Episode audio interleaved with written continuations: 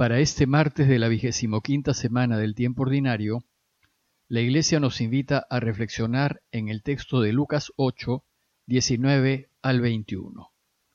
Les leo el texto. La madre y los hermanos de Jesús fueron a verlo, pero no pudieron acercarse a él a causa de la multitud.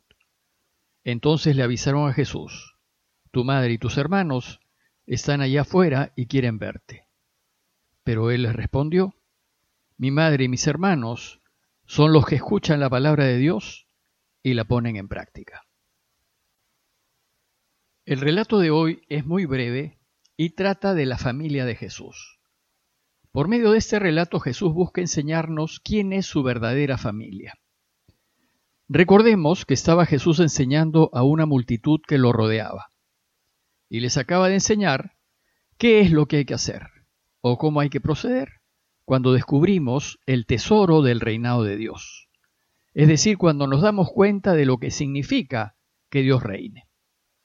Les ha enseñado que lo que hay que hacer es iluminar a otros, llevar a otros a que también descubran este tesoro y le encuentren sentido a sus vidas. Pues los beneficios que recibirá aquel que descubre el camino de Jesús irán creciendo cada vez más y a medida que siga adelante en el camino, irá siendo más feliz, pues al que tiene se le dará. En cambio, quienes no se interesan por el mensaje de Jesús y no descubren lo extraordinario que es su camino, vivirán una vida sin sentido, y donde creen que encontrarán felicidad, es decir, buscando acumular bienes materiales, fama y poder, lo único que encontrarán será desencanto, desilusión y soledad y al final de sus vidas probablemente tendrán lo que han buscado, pero no serán felices.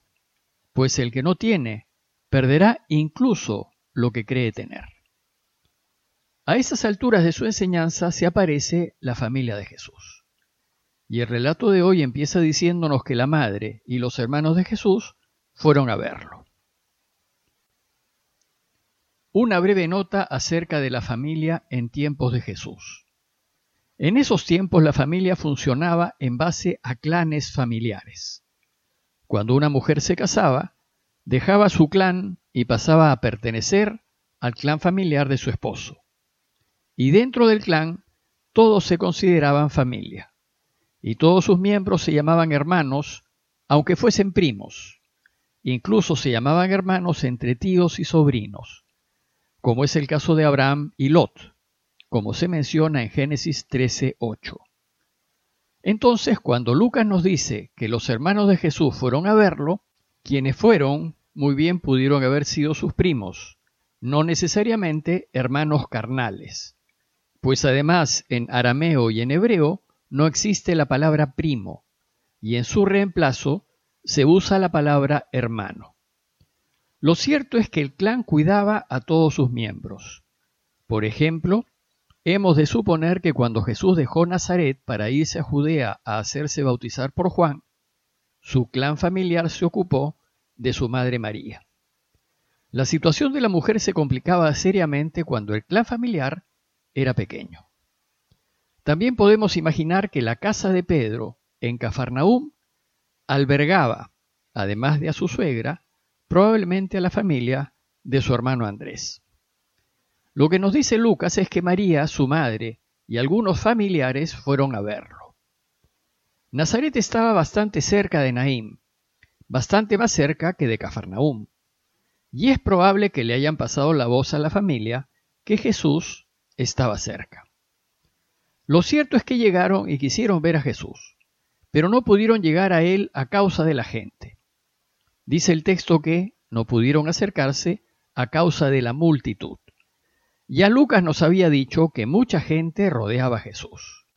Quieren verlo después del percance que tuvo Jesús en Nazaret, pues como recuerdan, al inicio de su vida pública y luego de ese discurso solemne que dio en la sinagoga de su pueblo para dar inicio al anuncio del reinado de Dios, los de su propio pueblo lo quisieron desbarrancar.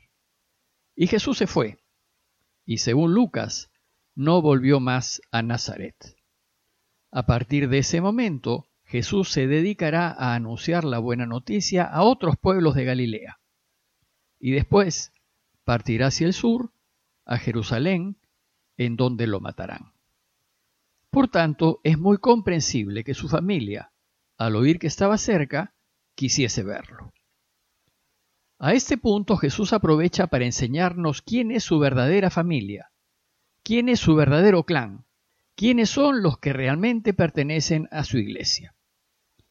Y dice el relato que Jesús les respondió diciendo, Mi madre y mis hermanos son los que escuchan la palabra de Dios y la ponen en práctica.